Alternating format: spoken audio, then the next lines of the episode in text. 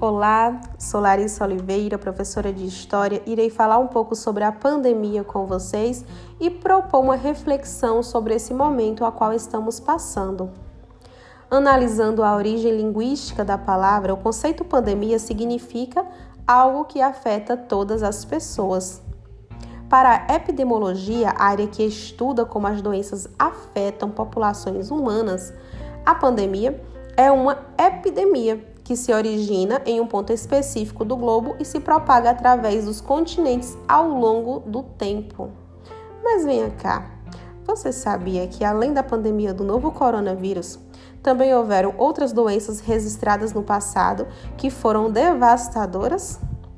Pois bem, a exemplo delas, podemos citar a peste de Justiano, de 541 a 542, que matou até 25 milhões de pessoas e se espalhou entre cidades portuárias de todo o Mediterrâneo. A peste negra, de 1346 a 1453, que matou entre 75 e 200 milhões de pessoas e atingiu os continentes europeu, asiático e africano. Mas não para por aí, tem também a pandemia de cólera, de 1852 a 1860, que foi a mais letal de todas as sete da mesma doença que já atingiram o planeta. Uma reflexão sobre esse momento.